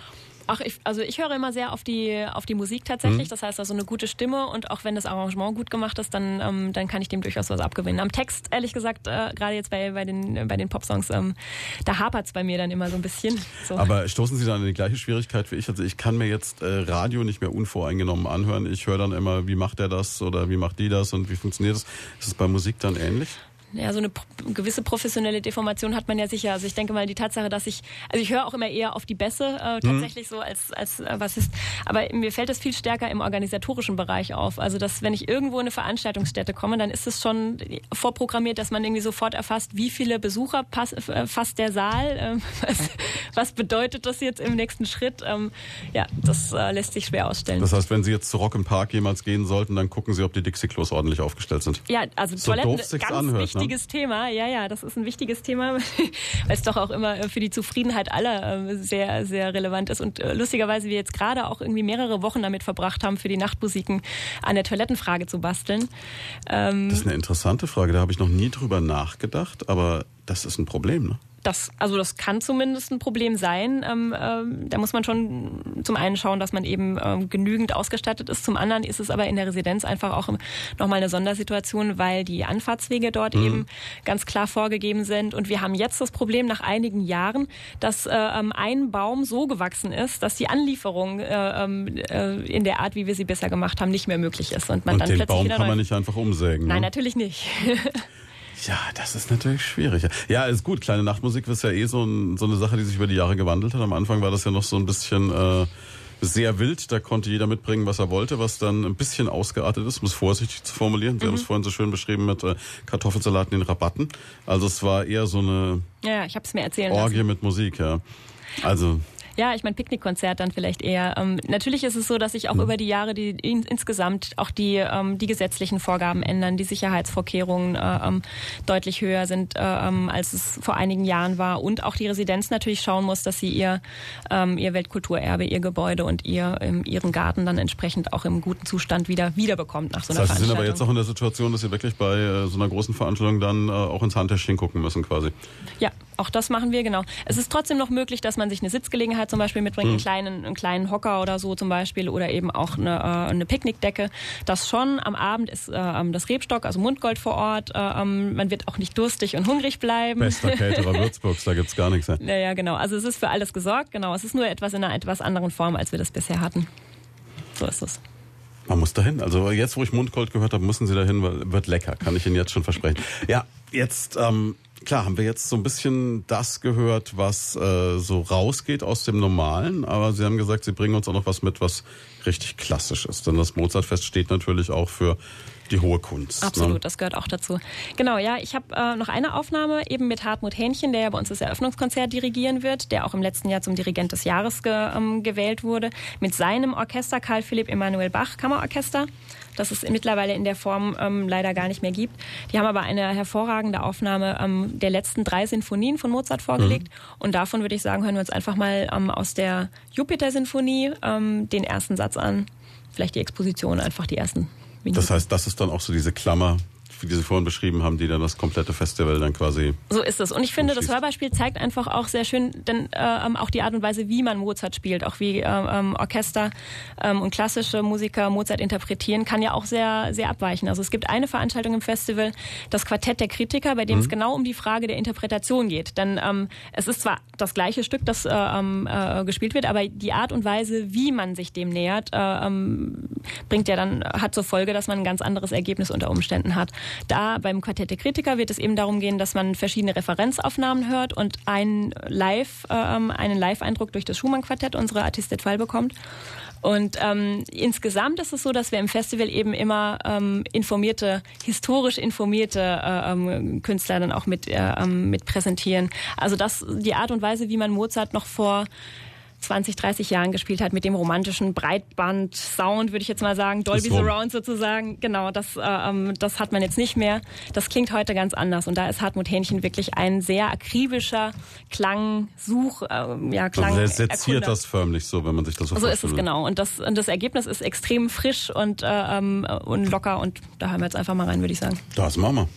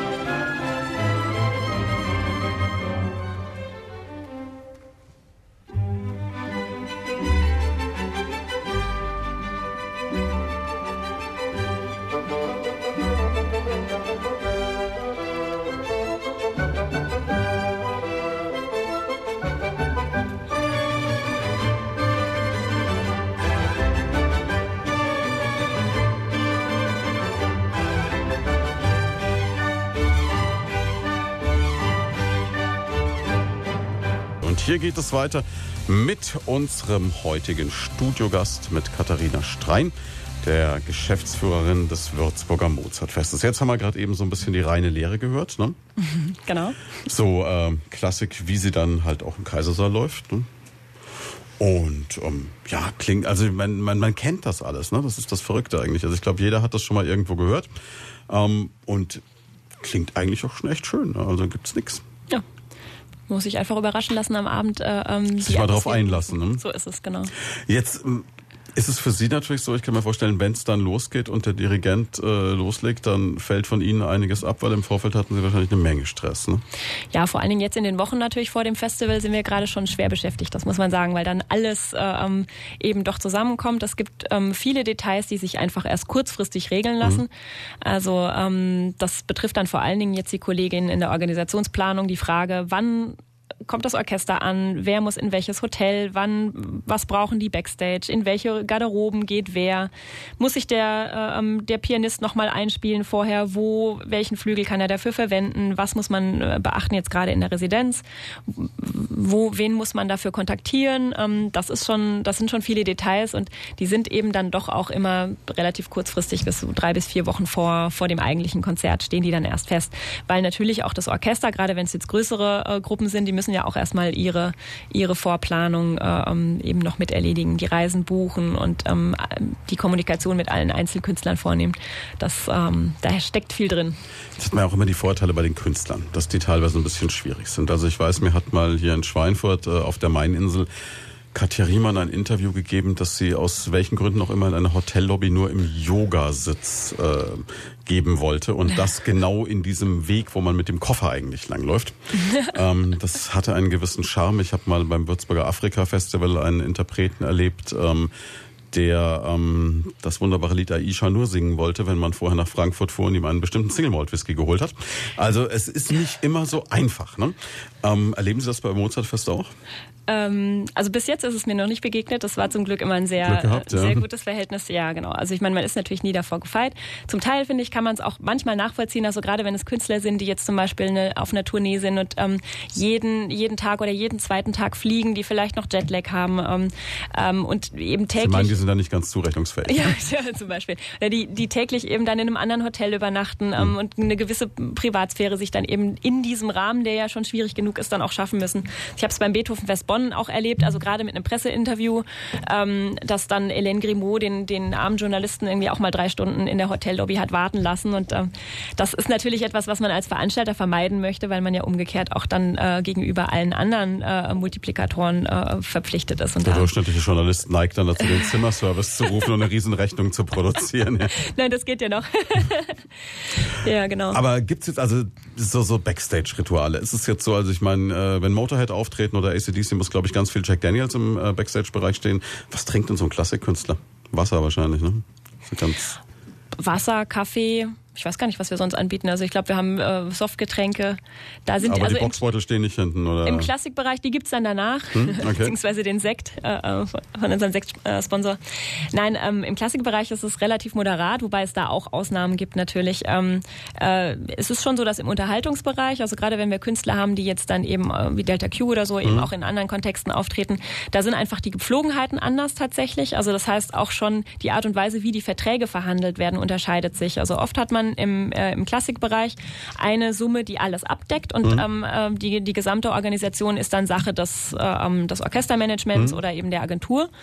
Ähm, im, Im Jazzbereich und im, im U-Musikbereich ist es dann eher so, dass man verhandelt eine Summe für das Honorar und dann ist klar, dass der Veranstalter aber dann eben noch darüber hinaus die Technik stellt, ein, äh, ein warmes Essen stellt, äh, ähm, die Übernachtung, da kommt also sozusagen alles on top.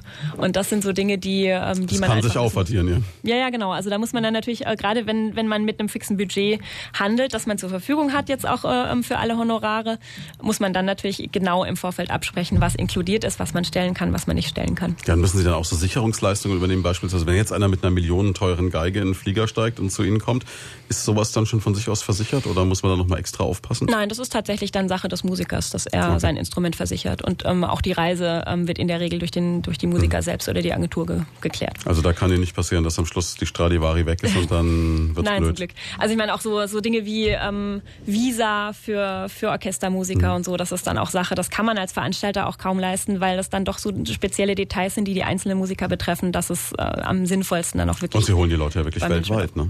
ja, ja, so ist es, Und genau. da ist- Ja, ja.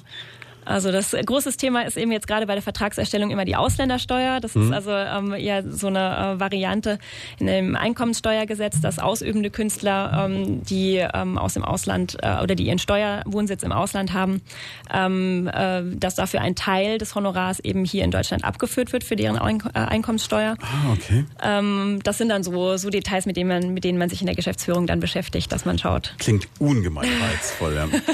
Ach naja, ist auch spannend.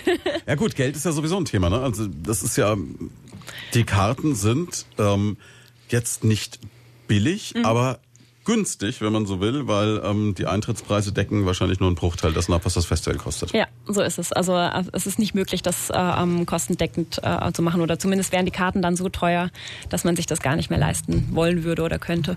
Verraten Sie eine Zahl, was kostet ein Mozartfest? Insgesamt, Hm? also wir haben ähm, jetzt zwei, rund zwei Millionen an, äh, an Gesamtetat.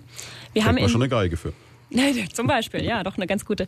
Ähm, ja, so ist es. Wir haben äh, 2016, die Zahlen für 2017 sind noch nicht komplett Mhm. ausgewertet, äh, ähm, aber 2016 hatten wir rund 50 Prozent Eigeneinnahmen ähm. Das ist, das ist schon sehr hoch. Also jetzt auch gerade Das im- ist quasi das, was dann wirklich über den Ticketverkauf läuft. Dann, ähm, Ticketverkauf, genau, plus noch andere Verkäufe, Programmheftverkauf zum Beispiel oder auch Kooperationen, ähm, in denen wir unsere Leistungen dann noch mit, mit abrechnen. Solche Dinge, genau. Üblich ist so, oder eine gute, eine gute Quote im Kulturbereich sind 30 Prozent. Da liegen wir jetzt dann, ähm, also 2016 lagen wir da auf jeden Fall sehr. Also Sie sind schon stark. ein lukratives Festival, wenn man so will, ja. Ja, auf der anderen Seite sind natürlich auch die, äh, ähm, die, ja, die, die Bedingungen dann schon auch so, dass man immer schauen muss. Man muss also gerade jetzt bei der, bei den Sachleistungen, ähm, bei den Kosten, die entstehen, muss man schon immer ganz genau hinschauen, was, was umsetzbar ist und was nicht was, was nicht geht, ja. Und es würde vor allen Dingen auch ohne ähm, Drittmittelförderung jetzt von Sponsoren, von Förderern, von Partnern ähm, auch gar nicht möglich sein. Also da sind wir sehr dankbar, dass wir zum einen den Freundeskreis Mhm. haben, der wirklich, wirklich mit einer großen Summe jährlich unterstützt, die sich jetzt auch gerade dieses Jahr nochmal neu aufgestellt haben und da die Angebote, die sie ihren Mitgliedern bieten, nochmal neu ähm, erweitert haben. Das heißt also, Freundeskreis bedeutet, wenn ich Sie kurz unterbrechen darf, Ja. das sind Leute, die einfach sagen, Mensch, ähm, mir liegt das Festival so am Herzen, ich gehe in eine Art Verein Mhm. oder eben einen Freundeskreis, zahle einen jährlichen Beitrag, komme dafür etwas einfacher an genau die Karten, die ich gerne hätte, krieg vielleicht noch ein paar Zusatzinformationen, Gimmicks etc. Mhm.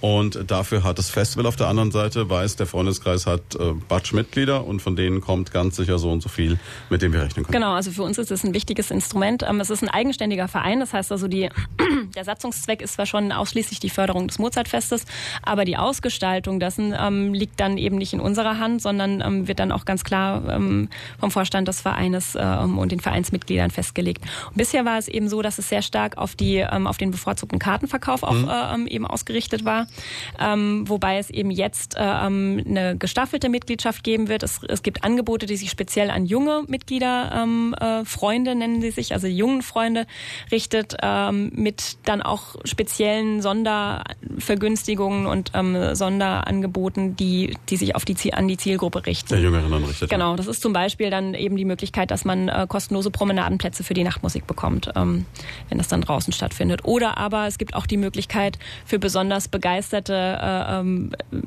Stamm, Stammbesucher des Publikums oder eben auch Freunde ähm, eben einen höheren Beitrag zu zahlen und dafür dann noch an exklusiven Veranstaltungen, die speziell für, für den Freundeskreis äh, ähm, geschaffen werden, teilzunehmen. Also es gibt dann auch so geheime Konzerte, in die man als Normalsterblicher nicht reinkommt. Ja, zum Beispiel. Also es sind nicht viele, aber, ähm, Aber es gibt wenn immer es im nicht Jahr. verraten, ne? aber wenn Sie sowas erleben wollen, gehen Sie in den Freundeskreis. Ne? Und dann gibt's äh, noch die äh, Stufe höher als Freund zu sein, das ist, glaube ich, dann Sponsor zu sein. Ne? Das ist, wenn man sagt, okay, ich habe wirklich ein bisschen Geld übrig. Ja, genau. Beziehungsweise die Trennung ist eben auch, dass im Freundeskreis Privatpersonen sich, äh, ähm, sich engagieren und ähm, beim Sponsoring dann ja immer auch un Unternehmensziele dann und äh, Kommunikationsziele des jeweiligen Unternehmens im, im Vordergrund stehen. Und wir haben da zwei Premium-Sponsoren, ähm, die uns eben wirklich schon seit mehreren Jahren mit einer beträchtlichen Summe unterstützen. Das ist eben der Krieg Verlag und ähm, Vogelmedien, die Vogelmediengruppe.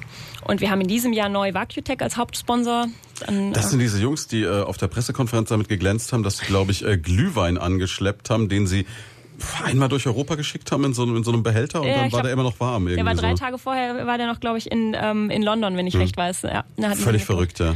Ja, genau. Das ist eine spezial, spezielle Technik äh, ähm, äh, für Kühlung, beziehungsweise eben um konstante, ähm, konstante Temperaturen zu halten. Sowas hätte ich gerne als Kaffeebecher morgens hier, aber ich glaube, äh, in der Größe fertigen die das nicht, ne? Also Oder ich kann es nicht bezahlen. Wir hatten, naja, ich weiß, es- ich weiß es ehrlich gesagt nicht. Wir hatten schon darauf gehofft, dass wir damit vielleicht unser Klimaproblem in der Residenz lösen könnten, aber das ist dann doch auch ein bisschen. Wäre auch ein bisschen groß gedacht, ja. Ja, und, und jetzt, um das äh, runterzubrechen, die verschicken natürlich nicht Glühwein um die Welt, das ist nicht ihr Geschäftsmodell, aber halt alle Dinge, die halt empfindlich sind. Also Medikamente vor allem, glaube ich, auch. Genau, ein großes Medikamente. Thema, ja. Genau, ich bin mal gespannt. Also in diesem Jahr ähm, wird es auch ein Treffen geben mit dem Schumann-Quartett, denn auch für, für Instrumente ist das ja auch ein Thema. Also gerade wenn, wenn man Ah, die Millionengeige kann dann auch äh, wohltemperiert ankommen. Also äh, genau, ich meine, das gibt es noch nicht, aber ich weiß, dass da auf jeden Fall Interesse besteht und dass es, äh, ähm, dass es sicher ein, ein fruchtbarer Austausch wird, wenn man sich mal so, äh, ähm, wenn die Künstler sich mit äh, jetzt dann äh, ähm, den Experten in dem Bereich austauschen können. Also ganz spannende Geschichte. Und das mit dem Glühwein war natürlich eine Show, muss man ganz ehrlich sagen. ja. es, genau. Also schon, aber auch schon ulkig, welche verschiedenen Felder und äh, Interessen dann auf einmal so zusammenkommen. Ja, und ich meine, gerade im Sponsoring ist es ja auch so, dass es wirklich ähm, äh, jedes Unternehmen andere Kommunikationsziele Ziele hat, äh, ähm, wo es dann auch gilt, die, den passenden Rahmen zu finden sozusagen. Wir haben auch noch eben Einzelsponsoren, die dann ähm, sich jeweils ein, ein Konzert auswählen, das sie präsentieren.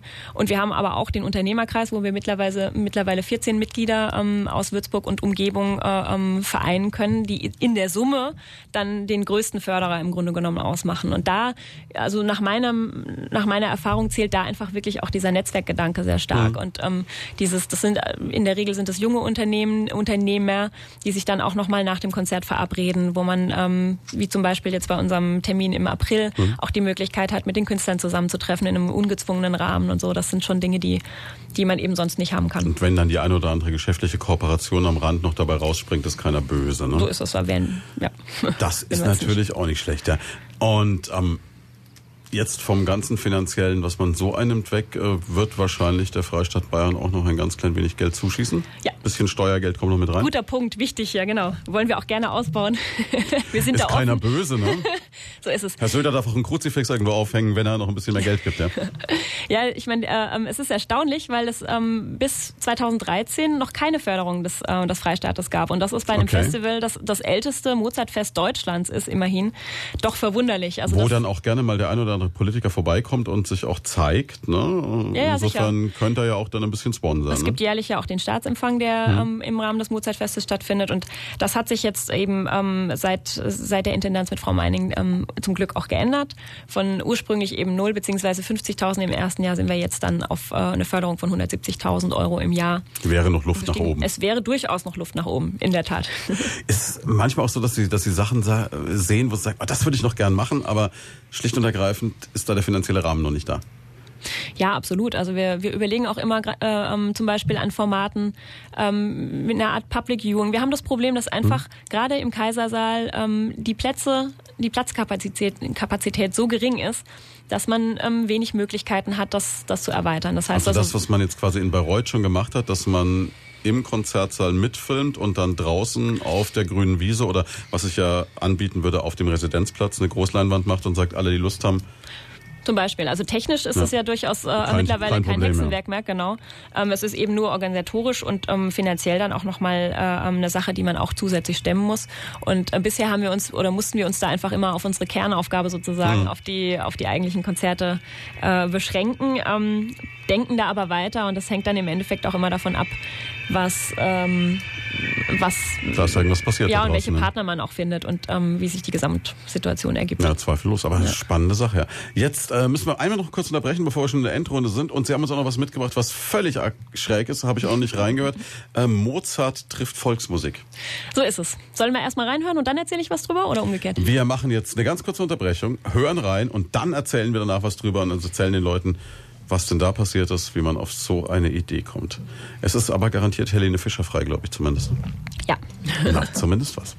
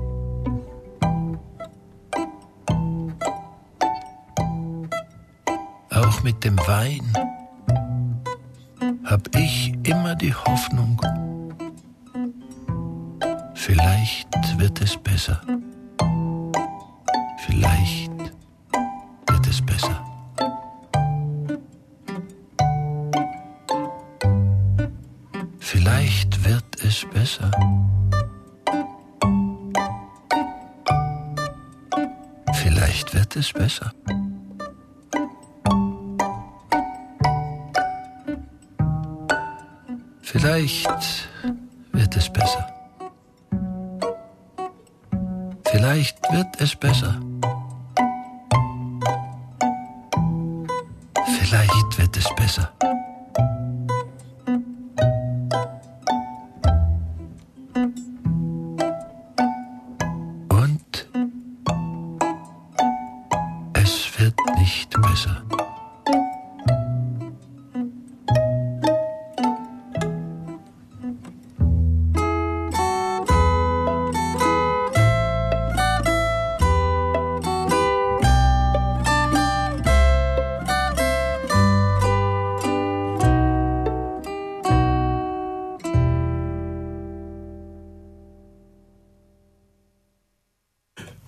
Das war jetzt so ein bisschen die Kombination äh, Mozart-Volksmusik. Bei mir steht jetzt bloß die Meere. Katharina Strein weiß mehr darüber. Genau. Also was wir gehört haben, war Franui. Das ist eine ähm, eine Band, ich sage jetzt mal Band ähm, aus äh, einem Osttiroler Tal, Okay. die ähm, das sich auch Franui nennt, daher der Name, ähm, die die in der Besetzung einer österreichischen Tanzkapelle äh, spielen. Das heißt, da ist Volksharfe dabei, da ist Hackbrett dabei, Zither, man hat so ein bisschen gehört jetzt auch in dem Stück. Ähm, die, die ursprünglich eben äh, in ihrem Dorf äh, ähm, die so die musikalischen Anlässe begleitet haben. Wirtshausmusik gemacht haben. Ja, zum Beispiel. weniger. Also vor allen Dingen auch äh, Trauermärsche gespielt, zum Beispiel bei Ach, schön, Beerdigungen. Und es gibt da wohl die, die Tradition, dass man dann am Ende äh, nach der Beerdigung ähm, das Ganze in vierfachem Tempo nochmal spielt, Mhm. äh, um sozusagen auch so dieses äh, äh, zu zeigen, es geht weiter. Mhm. Äh, und das Ganze klingt dann musikalisch plötzlich ganz anders und hat eine ganz andere Energie. Und ähm, Mittlerweile ist es so, dass die ähm, die Gruppe sich auch an die an die Klassik heran Mhm. äh, äh, gewagt hat, beziehungsweise auf wirklich auf den auf den großen Bühnen der Konzerthäuser unterwegs ist, weil sie festgestellt haben, dass eben zwischen dem, was sie ursprünglich traditionell gemacht haben und dem, was äh, Klassiker wie Mahler, Gustav Mahler, Franz Schubert oder eben auch Mozart geschrieben haben, dass es da ja auch diese Ver Verbindung gibt zu der traditionellen, zu den traditionellen Wurzeln, zu dem tänzerischen, zu den äh, ähm, äh, Dingen.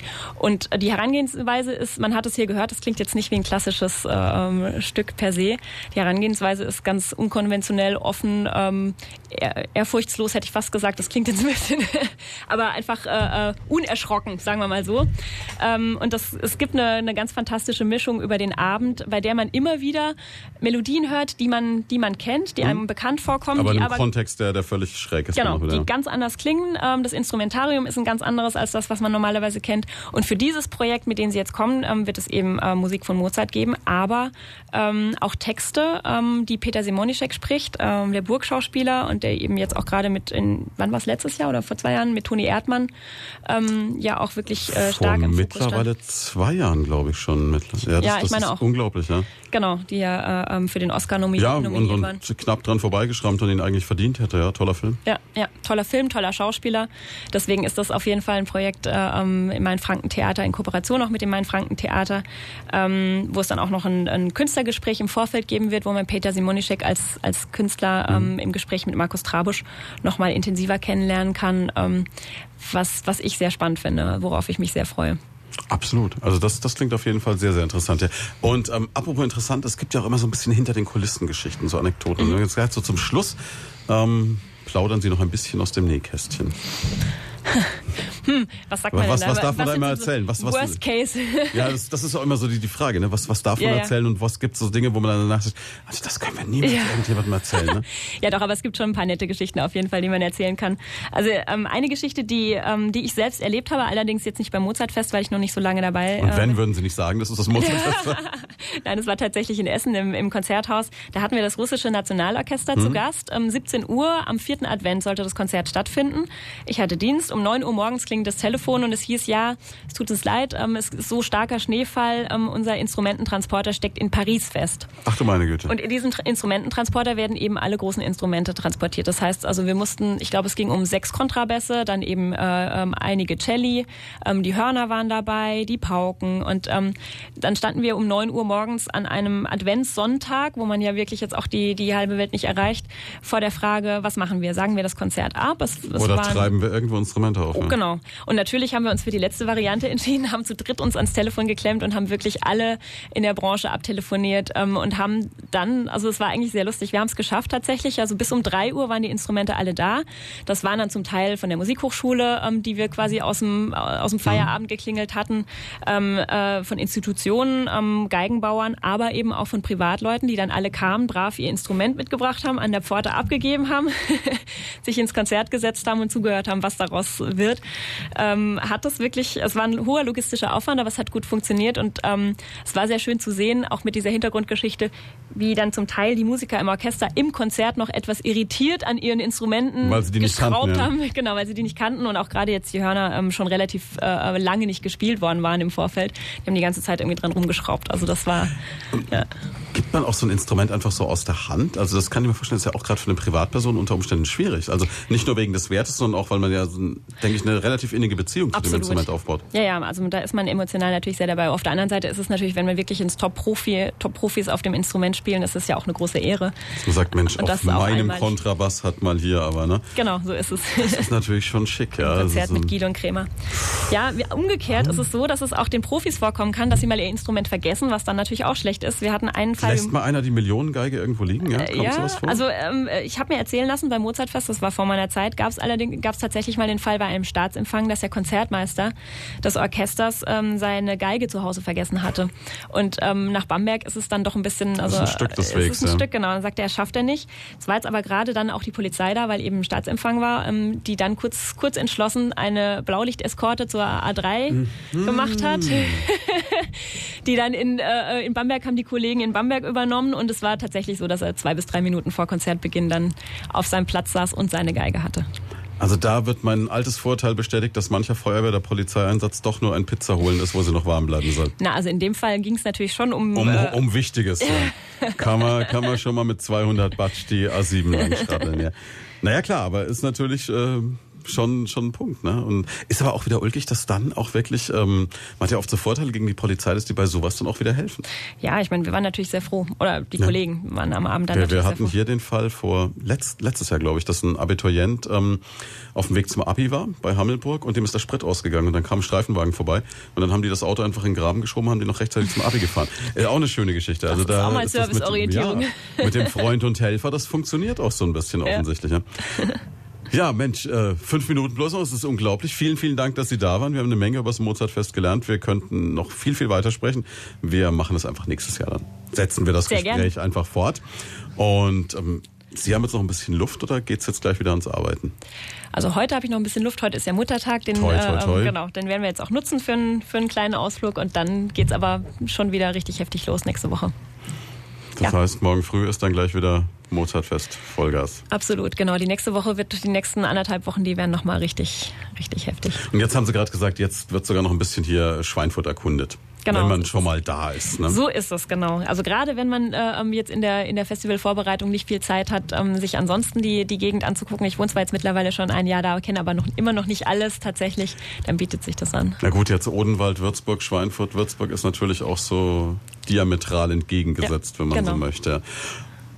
Ja, bleibt eigentlich nur noch, alle Menschen einzuladen zum Mozartfest, wobei natürlich die Option äh, etwas dünner wird. Man kann ähm, das ganz einfach im Internet finden, denke ich. Ne? Ja, genau. Also im Internet gibt's eine, gibt's eine Übersicht, ähm, die relativ einfach ist, oder einfach anrufen oder im Kartenbüro vorbeikommen.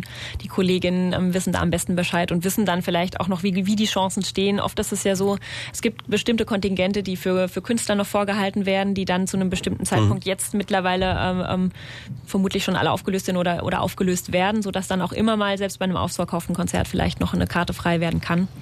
Dann Ach. gibt's dann auch Wartelisten, auf die man sich eintragen kann. Also, Ja, okay, man ich wollte gerade bisschen fragen, pokern. macht, Sinn, dass man abends vorbeikommt und an der Tür kratzt? Das ist äh, nicht unbedingt, aber Ja. man kann es versuchen. Also vielleicht einfach mal auf der Facebook-Seite vorbeischauen. Mhm. Wir haben vor, auch jetzt gerade für die Last-Minute-Karten, ähm, wo es ja dann schon mal sein kann, dass noch was frei bleibt, das auf Facebook zu veröffentlichen und dann ähm, hat man zumindest eine grobe Tendenz, ob es sich lohnt. Mozartfest ist jetzt auch schon auf Facebook. Ja, es ist wirklich.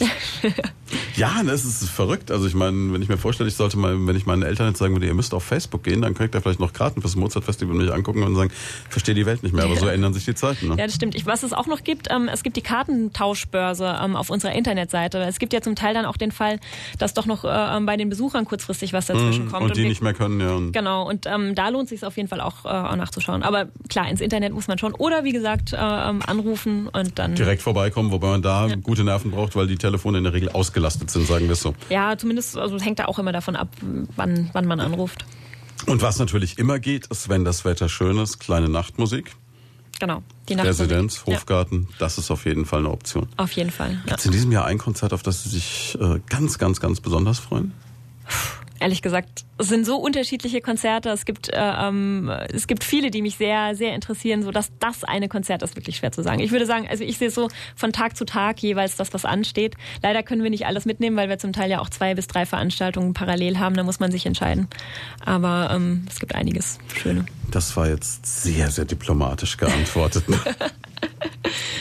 Ja, es ist einfach, also es, fällt mir tatsächlich einfach schwierig. Das äh, schwer. Überhaupt kein also Thema. Ist Ist, schwierig. ist aber ähm, eine, eine Abschlussfrage noch. Ist der Gedanke irgendwann mal da, wenn man selber jetzt ja Kontrabass spielen kann Mhm. und die Möglichkeit, sich so reinzumogeln und vielleicht irgendwann mal einfach so unmotiviert zwischen den Bamberger Symphonikern zu sitzen und dann doch nochmal zu sagen, ach komm, Also ehrlich gesagt trenne ich da schon sehr genau. Ich genieße es Okay. sehr, äh, wirklich die Top-Profis zu hören und ähm, ich genieße es sehr, selbst Musik zu machen und ähm, ich glaube, das wird mich wahrscheinlich eher stressen. Also dann lieber auf Okay. dem Niveau.